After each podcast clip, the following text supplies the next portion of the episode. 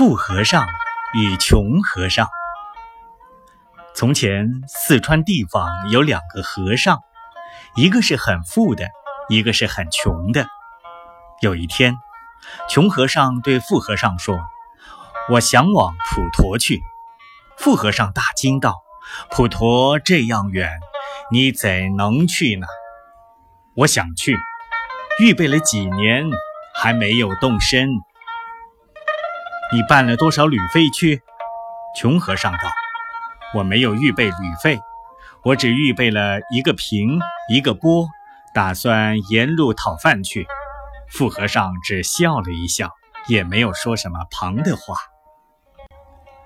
过了一年多，穷和尚已经到普陀去过，又回来了。他再去访富和尚。富和尚一句话也没有的说，只是惭愧。